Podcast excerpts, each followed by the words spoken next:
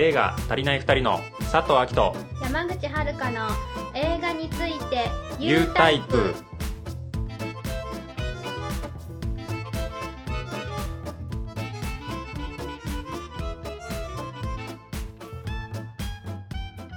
では本日もゲストの方をお招きしております。映画アドバイザーの宮崎健さんです。はい、えー、映画アドバイザーの宮崎健です。本日はよろしくお願いします。お願いします。お二人目のゲストということで、宮崎さんも新宿ピカデリーでの上映のための試写会をね、はい、してそうですね。ちょうどにね1年ぐらい前ですかね。そっか。なんか年末ぐらいだったああ気が確かにそうですね。もう寒かったですよね。そうですね。会場がね。そうそう あれねその試写会場とかじゃね、ないところでねなんか空調があそこはねあのあ具合があんま良くなくて。そうだ そうそうそうですね。じゃあもうお付き合いも1年ね。もうすぐ多分そうですね。あれですよね。私たちなんか人付き合い活発にしてる感じじゃない中ですごい結構頻度多めだよね。か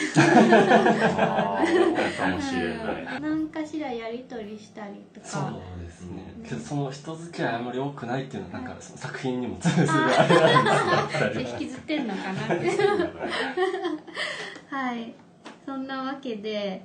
そう1年前に初めて見ていただいて、まあ、ラジオにご出演いただくためにもう一度見ていただいたっていう感じだと思うんですけど、どうどうですか？いや あの本当に去年初めて見た時がはい。本当にぐさりとうん。刺さったと言いますうん。か。なんか自分が今まで抱えてきてたものがはい。人にも話したことがなかったようなことが作品にすっごい詰まっててうん。まあ当然僕が思うようなことなんて誰でも思うことなんでしょうけどはい。けどそういうまあなんか夢とかだったうん。りなんかその夢を叶えられなくてもがいてる人たちの心境というかでまあそういう題材扱ってる作品はいくらでもあるとは思うんですけどはいそういう荒さうんでうん。俳優になりたいとか漫画家になりたいとか芸人さんになりたいとかそのうんなんでしょう試験勉強を通過することでなれるものとかじゃないもうんのを追ってる人の心持ちをなんかあそこまで丁寧にじっくり描いてる作品って他にないんじゃないかな。となんか個人的には思って。あ全然話変わっちゃうんですけどはい。僕あのエミネムの「エイトマイル」がすごい好きなんですけど。あそこの結構序盤の中でエミネムがこう朝友達の車乗って出勤するときに、高望みを捨てて地に足をつけるのはいつだっていうセリフがあってそこすごい刺さるんですよ。なんかうん多分もう今僕33なんですけど、はい。まあ、20代の頃ちょっと俳優かじってたことあって、けどオーディション受けてもなかなかうまくいかなくて、です。でやっぱりそのエミネムの言葉がすごい来るんですけど、その高望み俳優になって売れるっていうことを捨てて地に足をつけちゃってこう親が安心するうん。安定した職業とかに就いた方がみんなハッピーなんじゃないかとかずっとそのなんかエミネムのそのセリフがずっとまあ今も残ってるっちゃ残ってるんですけどそのエミネムのあのワンワード全部120分あ膨らめた作品だなって僕は思ってしまって。これでもかと。まだ言うぞまだ言うぞ。あそこにだけすごい特化した作品を初めて見たなと思って。すごいニッチな作品だ 確かにそうかもですね。だから本当に何でしょう。だ今回改めて2回目を見たんですけど、はい。で全然悪い意味じゃなくて、はい。1回目の時ほど響かない自分もいてあそれはもしかしたらこの1年でちょっとなんか映画の仕事がこううまくこううん1年前よりはいって、どっか満たされ始めてる部分もあったりしてなんかその1年前に抱えてた上や渇きはいとはちょっと違う状態になってきちゃってたのとうん。多分1年前見た時相当ダメージ食らったんで あのダメージを今食らいたくないっていう予防線をどっか張りながら見てた部分もあったから、そまああとやっぱり内容分かった上で見てたので、なんか1回目の衝撃は、まあ、やっぱり2回目っていうこともあって、全然悪い意味じゃなくてうんなかったんですけどそれでもやっぱり身に覚えのある思考だったりたくさん詰まっててうん。本当にそういう夢を追いかけてる人。でまあその夢を追いかけて叶わずにずっと30ぐらいまで来ちゃってて道に迷ってしまってる人には絶対刺さるなって。試写してた時に試写終わって、そのやっぱ反応が後ろ姿だけだとわからないんですけど、そのね、宮崎さんがこうあの終わった後にこちらに来てくれた時になんかすごいそのグワングワンしてる感じがすごい伝わってきて、ね。こんな反応してもらえるんだっていうのは私たちもすごい、ね、驚きだったね。そうそうそう当にななんでこんなに自分の隠してた思いをこの人たちは知ってるんだあでなんかあまあそれはやっぱり人それぞれうん。やっぱり思い悩んでるから、うん。まあそういうもんなんでしょうけどでなんかそそれぐらい思えてしまうほどにあの作品の中にはなんか。ーなんかあの時面白くないとか、はい。面白いとかではない次元で自分に響いてたっていうふうにおっしゃってましたけど痛いまあみたいな、まさにそういうことですよね。そうですね。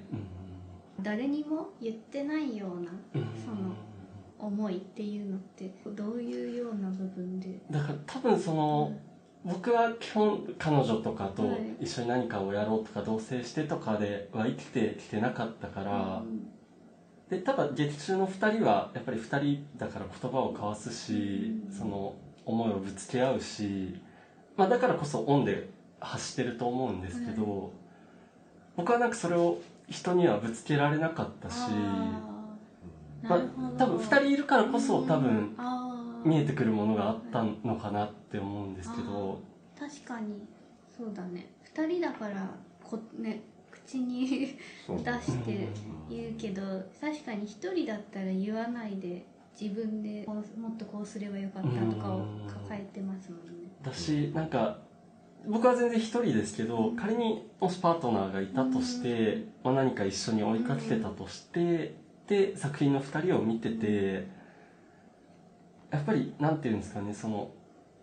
相手がいるからこそいい面もあって当然悪い面もあって本当になんかうまくいってる時は互いに喜びも分かち合えるけどうまくいってない時だとうんやっぱりお互いフラストレーション溜まってて。うんでそれを相手にぶつけちゃうし。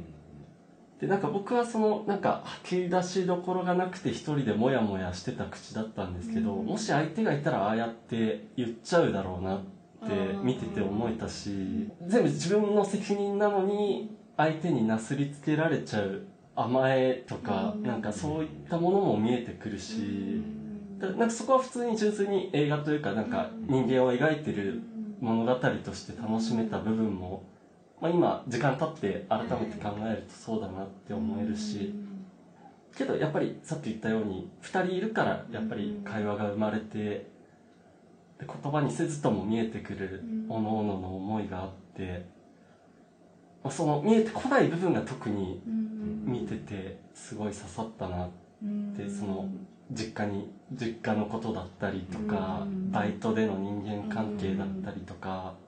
全部身に覚えがあるなって。そうですよね。そうですね。なんか今別にそんな思わない思わないっていうか多分はい。乗り越えたんだと思うんですけど僕も20代の頃やっぱりバイト先の人間関係なんてどうでもいいって思ってたしうん。仲良くする必要なんてないって思ってたけどまあけどその劇中でちゃんとあのラーメン屋の店主の人があの幼いさん休んじゃって慌ただしい中でやってるシーンを入れてるのとか多分分かってるから入れてると思うんですけどやっぱりそのバイト先の人たちだってちゃんと人生があって自分のやりたいラーメン屋をやりたいからラーメン屋やってるわけでであのテレアポうん。コールセンターの人たちも自分で家族養ったりとかしていかなきゃいけないわけでちゃんと仕事してるわけでなんか勝手にこっちが見下してたけどそうじゃないなっていうか対等だしただ本当に追い込まれてなんかどうにもならない時って本当に見下してたなっ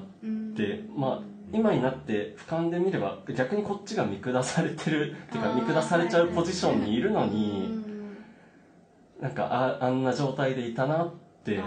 思ったなんか本当に自分を俯瞰で見せられてるような気もして自分の嫌な部分を見せつけられた気もしたしその幼いさんが実家帰って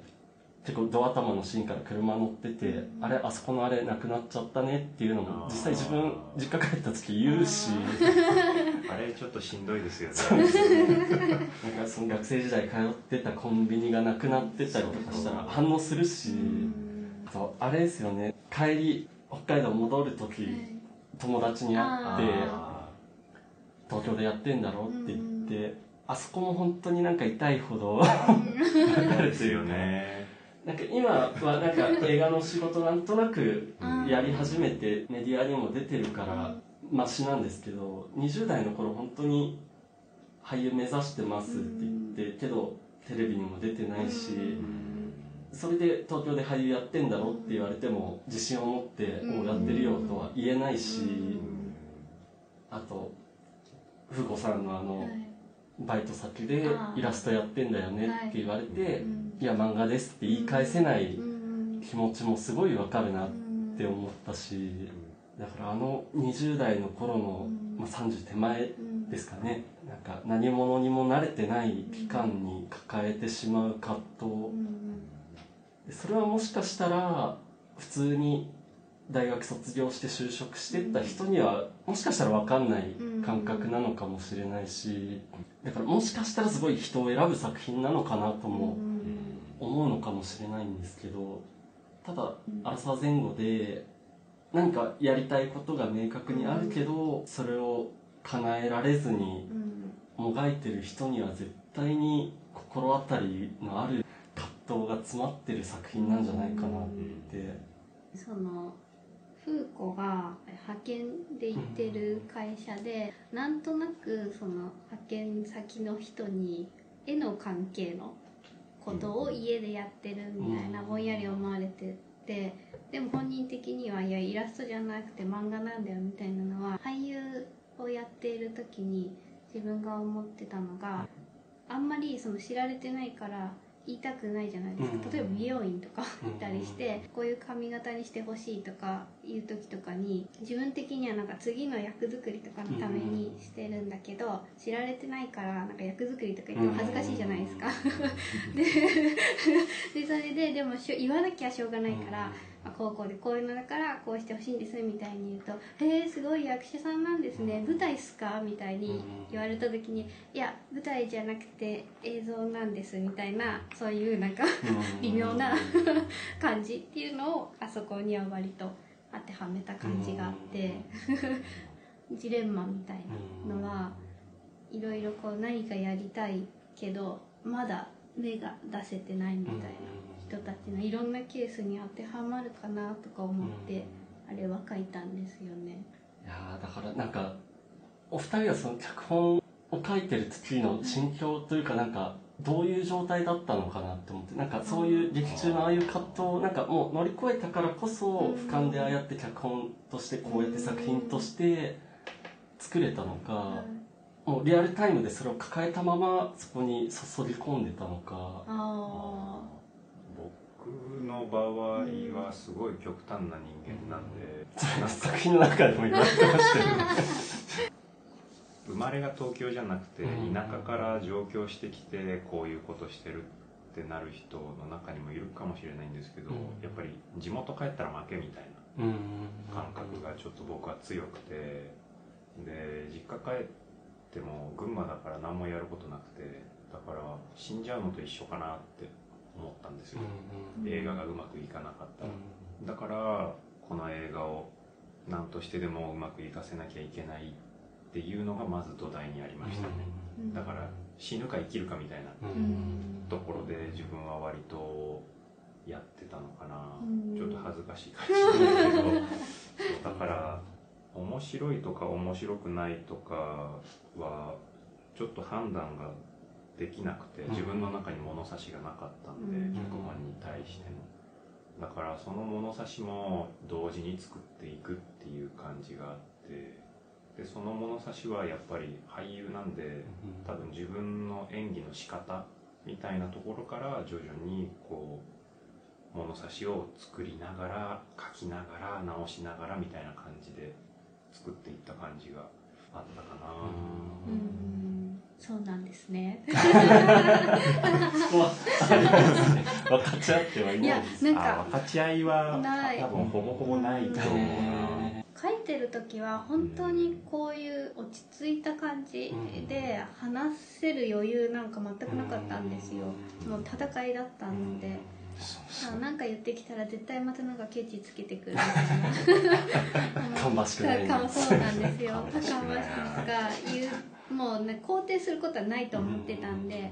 なんかそういう話はなんかその心情なんか聞いてやらんみたいな 感じだったよね。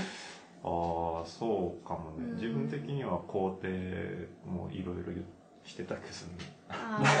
まあバトルだったねそうそう。なんかね肯定にも必ずトゲがあるみたいなうん。感じがあったかな。まあねそういうのはあるかもうね、ん。山口さん的にはどうなの？脚本書く上で。あ私はですね書くまでにその普通にもっと楽にスターになれると思ってたんですよ。そう 私その思うようにいろんなことが言ってる人生だって勘違いしてたタイプなのであのこのままなんか一回その表に出ることをやめてもう一回復活したタイプなんですけどそれでも順当にこういろんな人の作品に出てると気づかないうちにいいポジションに行けてる人になるんだって勘違いしてたからそれがずっとあったんですけどこの映画作る前の時にあもうそれはないんだその道はっていうのがあのいい加減分かりかけてきた時だったので自分たちでその場を作ってやらないといけない人なんだっていうのが一個分かった状態で書き始められたのでちょっとそのなんだろうまだ俯瞰は全然出てきてないんですけどその勘違いからは一個上に行けた状態で書けてたっていうとこがありますね。うん。書いてる時もそうずっと混乱していたので佐藤さんが最初にその映画を作った方がいいって始めた人だったんですけどそこに対してうまくいくわけないよって。嫌なやつ。嫌なやつなんだ。よこれがねこう聞いてくれてる人にうまく伝わればいいどうしても僕が嫌な人に映るんだよ。っていうのがありますね。なんか今のを聞いてるとなんかそれがまんまストーリーに反映されてるのかなってなんか終盤のその自分たちのことを漫画に書くっていうところになんかつながってるのかなって思っちゃうんですけど。されてるよね、うん、うん、されてます。なんかパーセンテージで言うとおはい。二人的にこうどれぐらい投影されてるんですか？その自分自身を僕はそんなに多くは投影されてないのかもしれない。あ、本当？結構そのおばあちゃんへの心情とかうん。ああいうのはもともと山口の方のおばあちゃんをモデルにしてたりとかっていうのがあったりもするんで具体的に何パーとかは分かんないけどうん。どっちの方が反映されてるかって言われたら多分山口系あかあ、あなれかも。エピソードとかは私の方のが多分七八割反映されてるんですけど、幼いっていうキャラクターうん。は結構純度高い気がします。ああそっか。うん、じゃない？どこが一番似てるかな？やっぱあれかねあのこっちはすぐ動いちゃうとかこっちは一旦踏みとどまって考えたいみたいなところが一番反映されてるのかああ、な全体を。通して、ううん。んあれですか宮崎さん的にはなんかこう主人公がまあ男女はい一人ずついてこのどっちの方が共感できたとかそうい。うのってあるんですかあいやけどどっちのエピソードにもやっぱり、まあけどなんか今そのおばあちゃんのエピソードは山口さんの方の持ってきてるって聞いたりして、なるほどなって思ったんですけど、うまい具合に分配されてたのかなって思う。それぞれに引っかかりになるエピソードが。だから別にどっちの方にとかはなくて、やっぱりそれぞれの個々のやっぱり実家に親に対する思いだったりとか、バイト先でのうん。ことだったりとか、まあ、2人を通してやっぱり感じるものは多かったですね、えちなみに監督もセットじゃないですか、はいはい。撮影中ってまあ撮ってる最中2人はカメラの前じゃないですか、ははい。まあ一旦カットになって、はい。2人で見返してとかそういうやり方だったんですあまあ基本見返してたね、うんうん。うん。でもあんまり演技とかに関しては気にしてなかったかもね、うんうん。そうですねこの2人に関してもそうだし他の出演者の方に関してもそうですね。うん。うん。そうだね。そう演技が微妙だからもう1回とかななかったね。気がするうね、ん。まあ、自信があったんですよね、うん。その演技ってものをカメラに捉える時うん。はこんな感じにやった方がうまくいくなみたいなところに多分自信があったんだと思うんですよね、うん。なんかそれは俳優なんで俳優側からのアプローチで撮っていってたから多分まだ俳優とかをやったことがない人の演技を捉える時も多分こっちが環境を設定してその世界の中にその演者さんがこう乗っかってくれるとうまくいくみたいな感じがあったんでその環境を整えた時点でもううまく撮れるみたいな自信があったんですよね。あとはこうどっちかがあの出るパターンの時でうんどっちかがかその日は監督しかしないみたいな時は割ともう相手にね任せてることは多かったんですよ。山口さんしか出ないシーンの時に2人で監督やってるからうん。片方の演技を見てなきゃいけないわけなんだけどうん。でも作業が多すぎるからうん。ほったらかしの時もありました。あーねあったあった。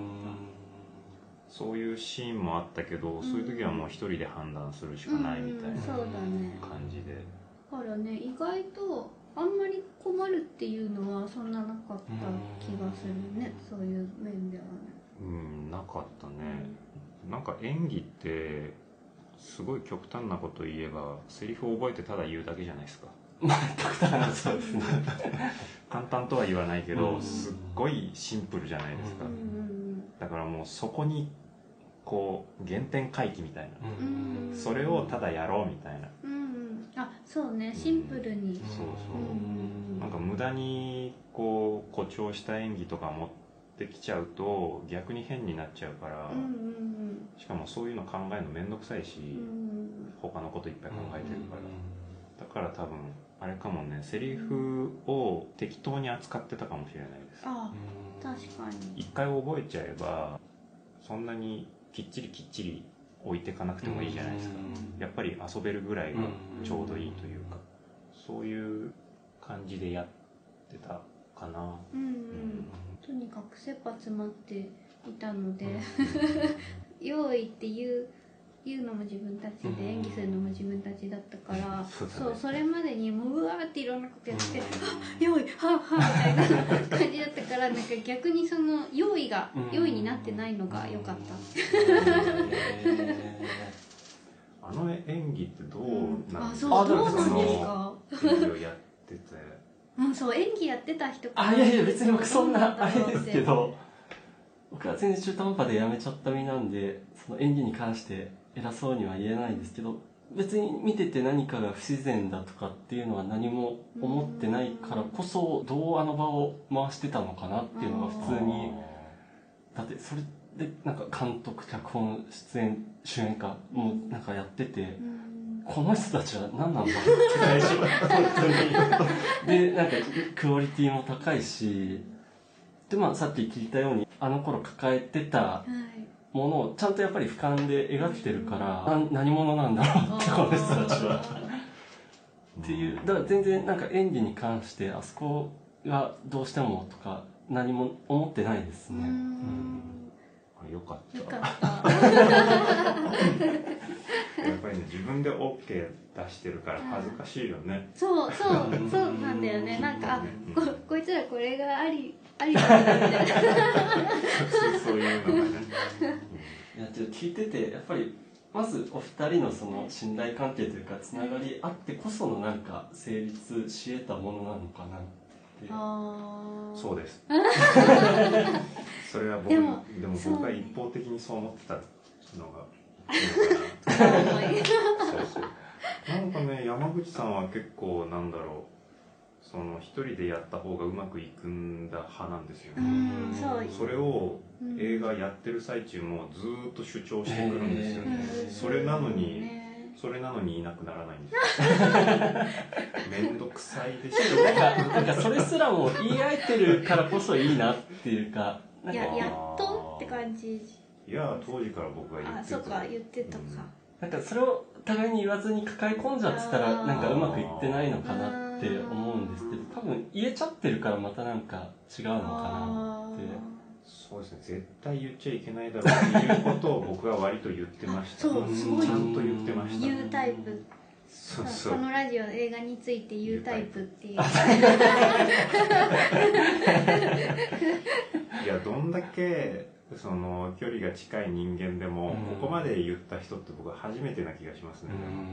うん。あなんかそれが分かってなかったんですよ。すっごい言うからあのオブラートがないからうん。佐藤さんには。今まであもいろんな いろんな人にそうなうちの一人なんだと思ってたからうん。こんなに言う人無理って思ったんですよねそうね。お互いに無理。確かにそれはあるかもしれない。こんなに言っても響かない人無理って思ってたそうかもしれない。すすっごい説明とかもすっごいしたよね。なんでこんなに言うのかとかなんで2人でこんなことをしなければいけないのかとかもね全部言ってた。うねん私はもう長いって思ってて そうそう、まあ、切なかったですね僕はそっか切なさを抱えていたんだね。抱えてるよ。あ進行形だ。ああ今そうね、なんか作品を見てからのお二人のこのはい。普段のお二人の関係性を見るのが面白い。です。あれあれだけじゃない？からうんそうそうあれそうあんなそう。そううん。あれはなんか割とハッピーな部分があんまりないからそのもっとなんかおちゃらけたりあの普通にしてるよっていう。そうだね、うん。あれ尺2時間ってどうなんですか？長いんですか？それともあど妥当なんですか？あ僕は心的にはしんどかったですけど、そあのなんか映画としての2時間の長さとしてのしんどさは別に感じなかったーですかね。かあれ作ってる時期って確かその映画は90分が一番面白いんだ説がすごい蔓延あしてたあ頃だそうった。そう映画が好きな人たちが特にあのやっぱ90分じゃなきゃみたいなのすごいね耳にしててなんで90分なんだろうみたいな。お金になるんじゃない？ああちょうど。短いからね。ああまあ何回もかけられる、うん。でもなんかねそういうそう作り手側とかの目線じゃなくて見るだけの人たちが口を揃えてそう言ってて。けどなんか題材次第な気もしますけどね、うん。そのアクションとかコメディとか。そういうのって短くて面白いのはやっぱりうん。確かに最高だなって思いますけどただこの作品に関しては題材的に短く済ませるべきではないなとは僕は思っちゃうので逆に90分だと物足りないんじゃないかなって思っちゃうしまあだからその世間のそのは分かんないですけどその意図するうん根っこの部分まではただやっぱりそういう本当に殺人とか扱ってるような重い人間ドラマだったらやっぱり90分じゃ到底収まらないと思うし、題材次第なのかなって、だからやっぱりそういうコメディとかなんか爽快アクションみたいなのだったら、変に長くても面倒くさいじゃないですか。確かに。またこの展開来たみたいな、だからそういうおもシンプルに笑えたりする面白いうん作品が90分でサクッと見られるのはこうお手洗いの心配も減るし確かああ確かに。ねポップコーンとか食べながら見られるしもしかしたらそういう需要なのかもしれないですね。うん。一般の人視点だとしたら。うん。にそれはあるかもしれない。かもねまあ、やっぱり業界的にはやっぱり一日に何回もかけられるからですよね、なんですかね、うん。この足りない2人は全然僕2時間で何も問題ないと思いますあ ただ本当に刺さる人にはしんどい2時間かなと。あまあただ最後救いというかうん。希望というか救いや希望とは違うかもしれないけどなんかもうひと踏ん張りしようって僕は思えたので、うん。この作品のエンディングに関して。は、エンディングが書いてる時全然決まんなかったんですよね。うん。あの絵だけはうまく浮かんであたんですけど。そうそうそう。でもそのハッピーエンドにしたかったんですよ、うん。最初はうまくいったみたいな。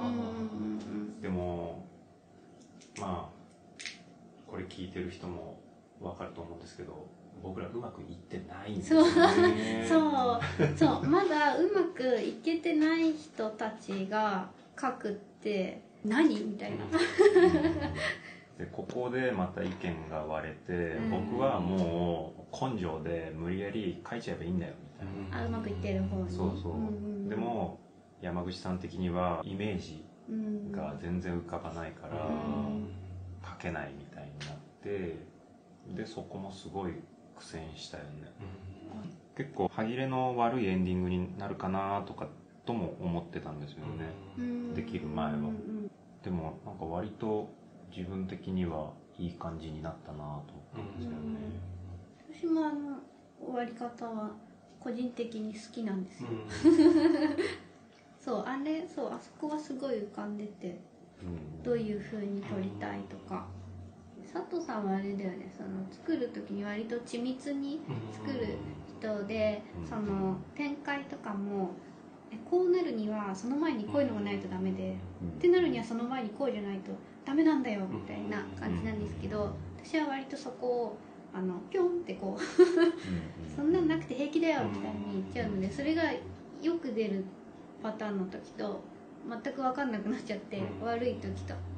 うんはあってあそこはうまくいってたね、うんそうだね。僕はやっぱりあのエンディングで良かったなっていうか仮にジャンプのなんとか賞佳作入りましたとかっていうのがうん。来ちゃうとやっぱりなんか一気に薄っぺらくなっちゃうなっていうか現実離れしちゃうなっていうかん。それまで積み重なってきたものがやっぱりあるからそこでもしなんか一気にうまく大成功までいかれちゃうとなんか結局置いてきぼり食らっちゃうなっていうか。確かにそうですよね。そここまで同じ気持ちで来たのにあれ？みたいな。だからなんか8マイルも一見最後うまくいってるように見えるけどあくまでもあの地下のシェルターでのとこで勝っただけでうん。でジミーは結局あそこでホストやろうぜっていうのは断ってじゃあなっつってうん。立ち去っていくから別に彼のゴールはあそこじゃなかったわけでまだ続いていくっていう終わり方だからやっぱりあれもあんなリリックとか言えないけどけど見ててすごい刺激されるしだからなんかやっぱりこの人たちもうん。この先もこうやってあがきながらやっていくんだなって見えるからだからこそ自分も頑張んなきゃなっうんて思える僕はなんかエンディングだったなっうんて、8マイルが刺さる人が刺さる。僕はそうですかね。すごい。なんかその8マイルが出てくるとは思わなかった。かっこいいね、うん、でも確かに8マイルもすごい若者を描いてるわけでもないですもんね。そうですね。えー、あれ何歳23、4とかじゃないですか、その高校の頃同じだった彼らがいて、うんそこから数年は経ってるはずなので多分20代半ばか前半な気がしますね。そんなに青春ではないみたい。な、ただその8マイルのその高望みを捨てるのはいつだが刺さる人には、あの刺さる部分が大量にある 作品だと思うので。やっぱり2回目見て思ったのがもしかしたら通り過ぎてっちゃうこのなんていうんですかね人生のこの刹那的な瞬間をもしかしたら描いてるのかなって思ってもしかしたら40歳50歳になった頃にはもうその頃のリアルなのはもう失われてるだろうしあんな頃もあったよなぐらいな一言で済ませられちゃうものになっちゃってるのかなって思うと、もう若いうちになりたいものに、うんもう第一候補の企業に就職できたとか、そういうのを掴んじゃってる人には、もしかしたらあんま届かないことはないですけど、でもやっぱ人生うまくいかないから早くに欲しいもの掴んじゃう人も挫折きっとあるじゃないですか、うん。何なんですかねこの人間の欲っていうのは。うん。本当に嫌になる。うん。あとはあれですかねなんか生活に困っ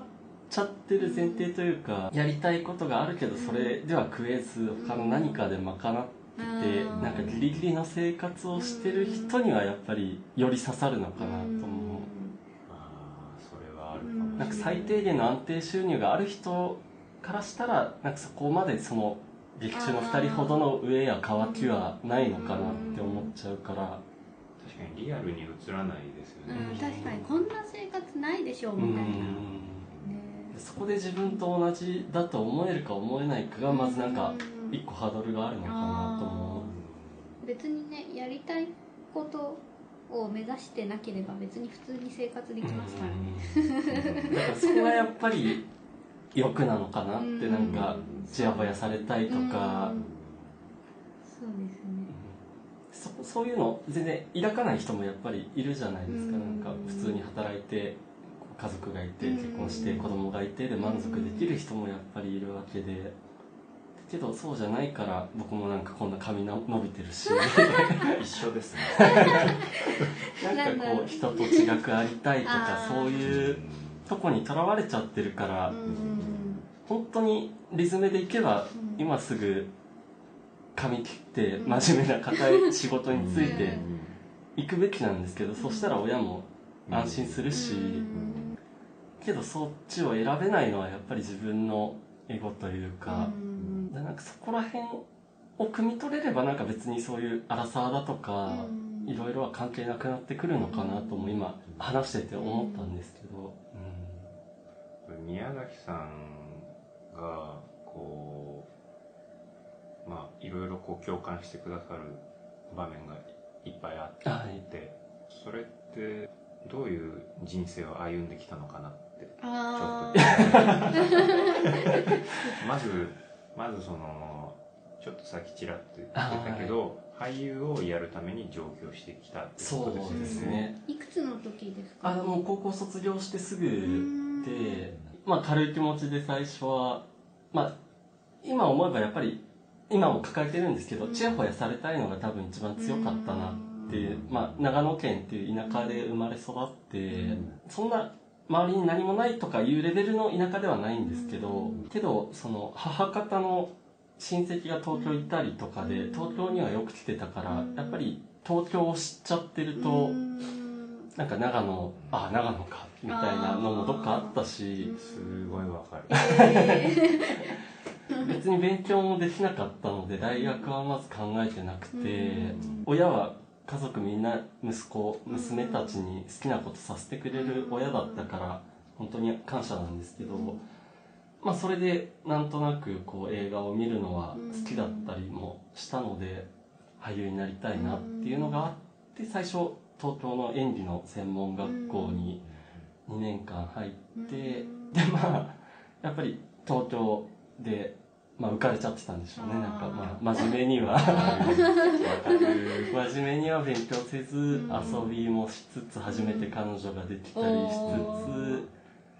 つ。で、まあ、2年やって、うん。でその後あの橋爪功さんが代表やってる演劇集団縁の養成所に入って、うん。で最初50人いるんですけどおー。2年目に残れるのが12人とかでまあそこで残れなくてあでどうしようかってなってうん。まあちょっとプラプラしつつ、ん。まあ、そこからちゃんとバイトをやりだすんですけど、ーだそこからそのこの作品のバイトのがすごい読み取れる状況に入ってくるんですけどでまあそこからちょっと経って事務所入ったりしてでまあなんか事務所のレッスン通ったりたまに来る仕事をうんしたりとかしてたんですけどでまあたまにワークショップ通ったりとかん。でまあ常にバイトはしつつ。でもそのバイトのはもうそこにうなんか。で2 5 6ぐらいの時ですかね、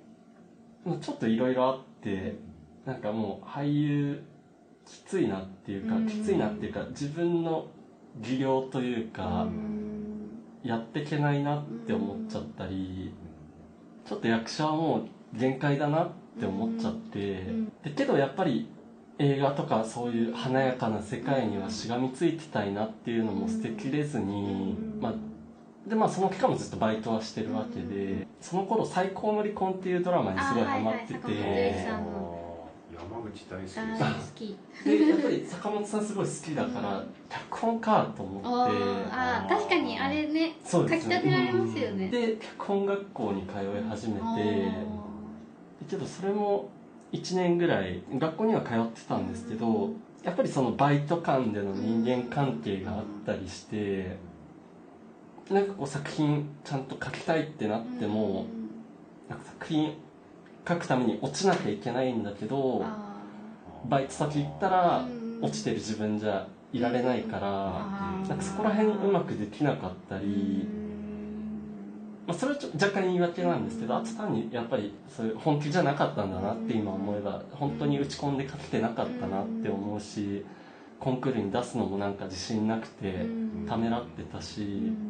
そんな状態のまま29まで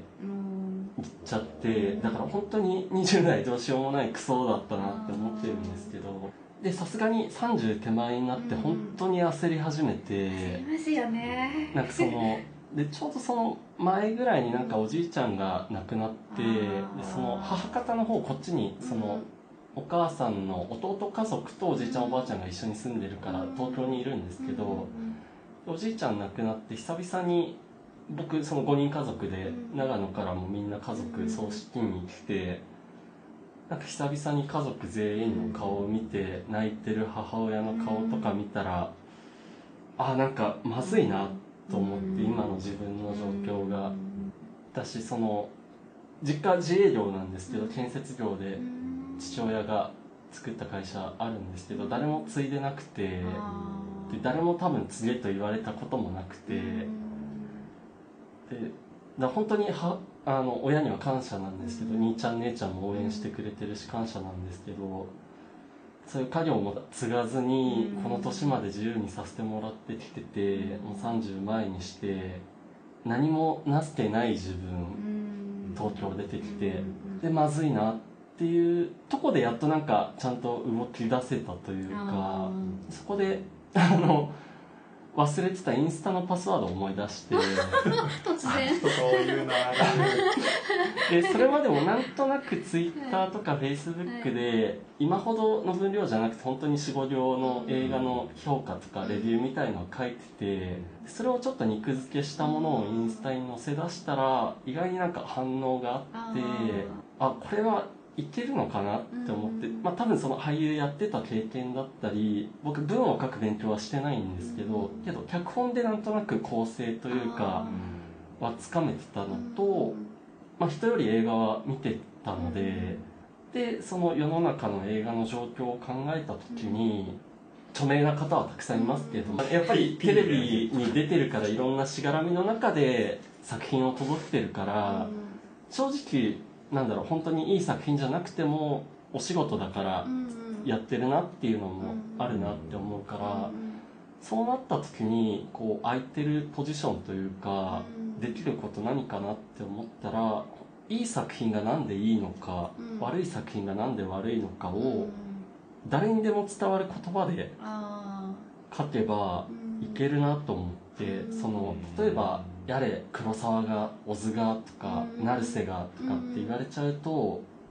若い人ってもう多分シャッターを下ろしちゃうと思うんですよ。わ。かんないってなっちゃう。あの撮影技法がとか、うんこのシーンはあの映画のオマージュでとか言われるとあ勉強感がすごいなんかもう全然いやもういいってなっちゃうと思うんですけど、そういうのを一切やめてうん。使わずに本当に僕はいい映画であればあるほどにどんな世界観であれ、うん。僕たちと同じ人間の心うん。だったり日々抱えている葛藤が描かれてると思うので、うん。そういうとこをなんかフューチャーして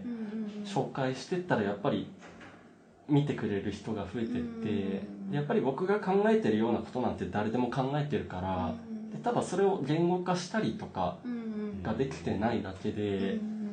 あの昔自分も使ってたからあれなんですけどよく考えさせられる映画だったとかあ考ーえさせられるドラマ小説とか言うじゃないですか、はいはい。でけど何を考えさせられたのかをみんな言ってないと思うんあですよ。そう確かにそう。なんか一時期ありましたよね。映画の感想のうんスポットの CM とかですごい考えさせられましたみたいなでなんかそれ言ってると俺すげえこと言ってるじゃんみたいなうん。空気が出るから多分みんな便利に使ってまあ多分僕も昔使ってたからあんまり使ってる人悪くは言わないんですけどただその何を考えさせられたかの何を多分僕は言語化して書いてるから多分読み手に届いてうん。でそれで多分1年半ぐらいでフォロワーが1万人ぐらいまでいってうん。すごい。で自分の中で1万は最低限必要だなって思ってたからうん。1万超えてから配給会社宣伝会社にあのこういうことやっててって言ったら死者の案内来るようになってでの今って感じですね。数字って大事。だから本当に恥ずかしい20代だったというかけどあんまり後悔もしたくなくて自分あの頃の自分を卑下もしたくないんですけど映画ってやっぱり僕これも極端なあれかもしれないんですけどこうマイナス地点にいる人がこうプラスに転じていくお話だと思うんですよ。弱小野球部だったらうん特訓の果てに甲子園行くなり強豪校と戦うとこまで行くじゃないですか。うん。恋する男の子がいたらうん。結果どうなるにしろアタックするとこまで行くと思うんですよ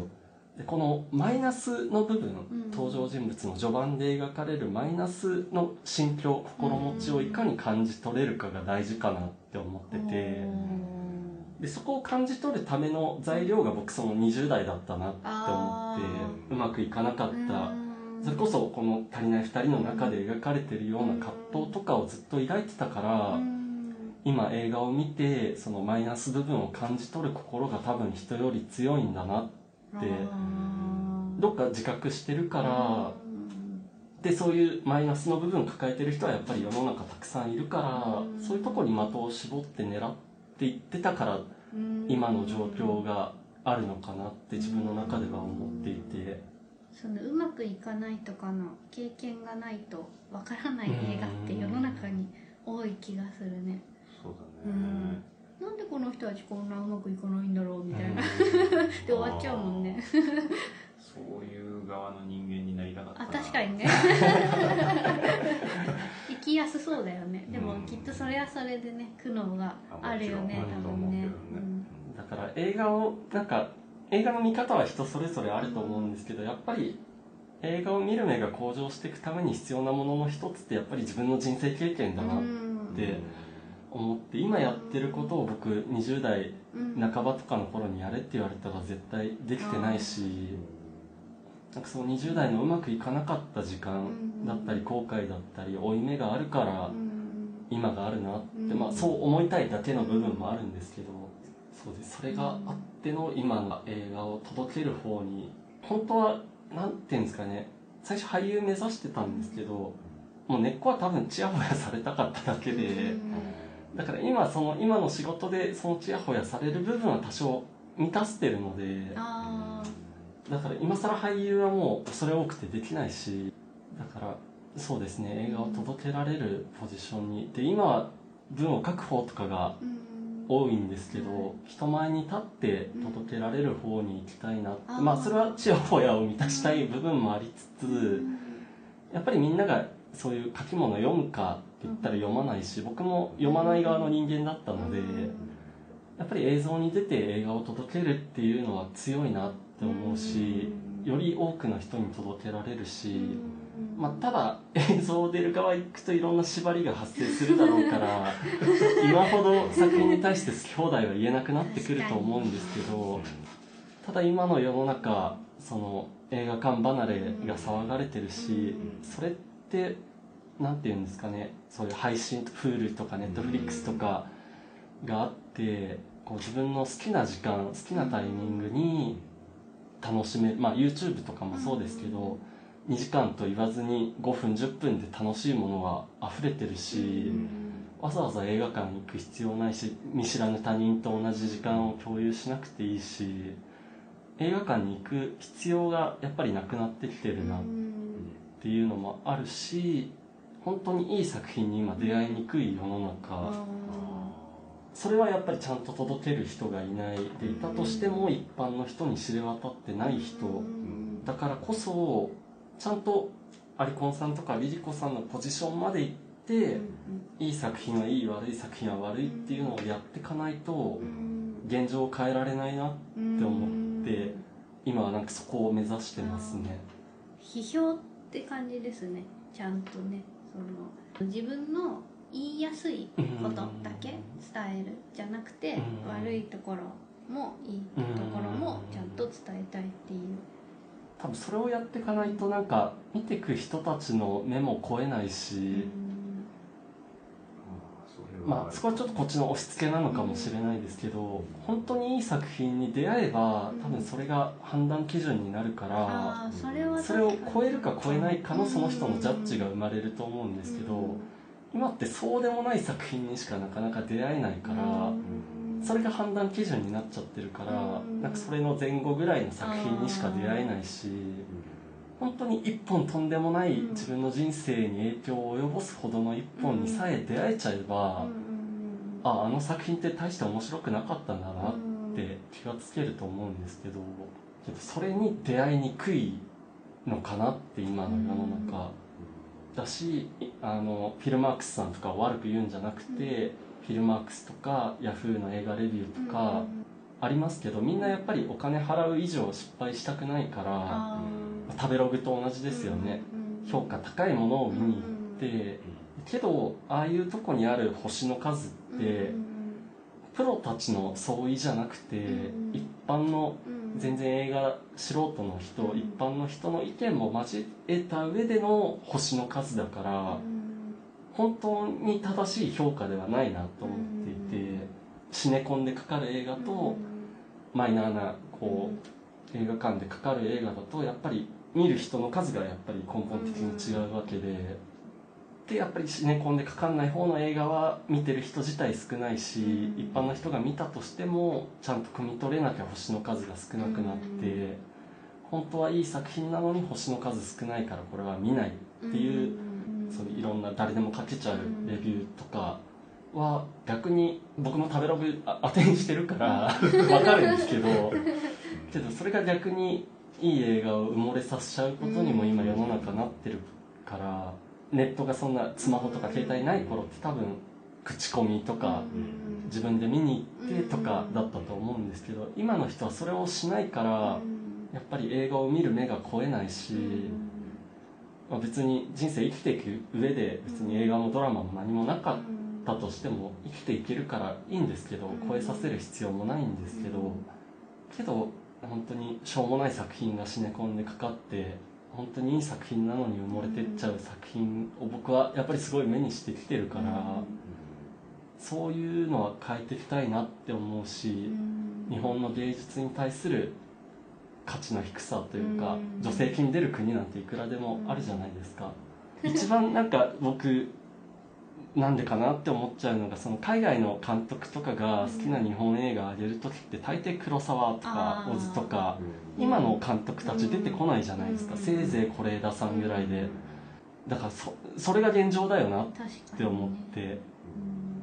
海外の人たち日本好きだよ日本の映画好きだよって言ってもそれは昔の偉人の監督さんたちのことを言ってるだけで今の日本でかかってる映画のことなんて絶対知らないしアンテナも張ってないし海外の映画祭に来るような日本映画しか知らなくてだからそこを日本の映画業界は考えなきゃいけないはずだけどやっぱり仕事だから稼ぐことをしなきゃいけないからしょうもない映画でもお金が入れば作っていくしょうもない。うん、どの作品がとは言わないんですけど。なんかこんなん作ったってしょうがないじゃんって、うん。なんか俳優さんたちの無駄遣いだなって思うし、けどそれでもやっぱりその俳優さんのファンは来るし、うん。なんか、まあ、その好きのなり方はそれぞれだからあれなんですけどリピートで10回見たとか。本当にその俳優好きならちゃんとこの作品はいい悪いって判断してあげるべきだし。なんかその10回言った私俺みたいな それだけこの人のこと好きっていう、うん。まあ、それも愛の示し方だから別にいいんですけど、けどそれで業界配給会社とかが潤っちゃってるから、無理してまでなんか変えようとまで動かないし、だからなんかそそういういろんなしがらみが今なんか上行けば行くほど強くなってきてあありますよねそことの戦いですね今。僕らも今考えてるのはやっぱり人のお金をメインに使って映画作ると多分そういう事態に少なからずうん。入り込んでいくのかなと思ってるから今うちらがやってるのはその自分たちでの資金源っていうものをどうにかしたいなって考えてるんですよね。うん。それをしたら多分まあ結局結構な額のお金が動くことだから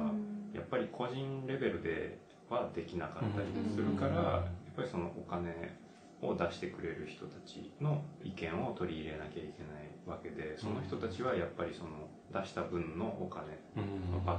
この見返りが欲しいからやってるわけだけどでもそうするとやっぱり映画の本質の方まではいけないからうん。そういう事態になるから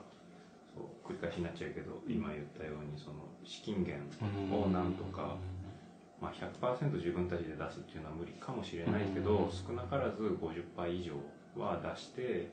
映画に対して誰が責任を取るのかっていうのを僕ははっきりさせておきたいんですよね。なんか一回なんかの映画でお金がなくて公開できないってなっちゃってで頑張ってたのが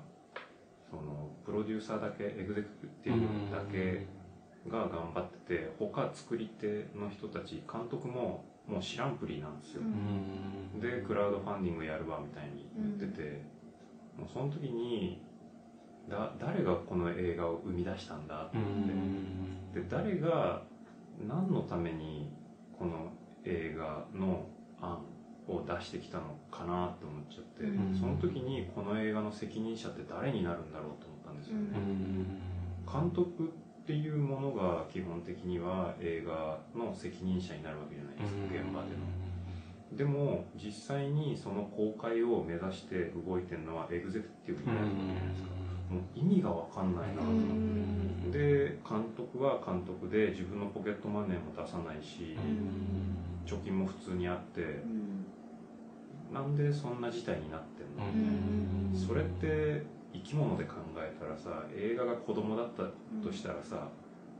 誰に親権があってさうん。誰が責任持って育てていくのみたいな。もう発展途上国じゃないんだからさ誰かがちゃんと育てなよみたいなさことになるこの事態ないみたいな。っていうので僕らはやっぱ資金源っていうのを今自分たちでなんとか作ろうと。だから公開に時間がかかってる。諦めてるわけじゃないんです 皆さん。こういう考えがあったりするんですよ。そうそうそうそう。ちょっと熱くなっちゃったけど。でもなんかこれ世代問題もうん。カテゴライズするのよくないんですけど、うん。世代問題もあるなと思って、私たちその、まあ、同世代じゃないですか、30代前半とまたこれが20代前半になると全然違うんですよね、下に行けば行くほどみんなお金の作り方うまいから。この世代って結構その上の人たちはなんか稼ごうとすると金金言いやがってみたいなうん。なんかお金が欲しいっていうの良くないみたいなちょっと風潮あるじゃないですか。生まれてすぐそのもうバブルが崩壊してみたいなところでずっと挟まってる世代だからそのお金を生み出すことにちょっと消極的というかで口に出せないみたいなのが結構あるなっていうのは結構感じててそれでもうまだ欲とかもともとなりたい自分になるためにしがみついてるのがまあこの3人だと思うんですけど だからあの生き残ったこの人たちはどうにかこのねやりたい映画業界でなりたいものになるためにここからまたね踏ん張って いかないとなって思いますね。思います、はい。宮崎さんはあれですねたくさんの人に映画を届ける人の一番に上り詰める。うん、そうだっていうねことですよね。そうそうなりたいですスピーカー宮崎。はいというわけでははいい、本日は。映画アドバイザーの宮崎健さんにお越しいただきました。ありがとうございました、はいありがとうございました。では今週はこの辺で。来週もまたお聞きください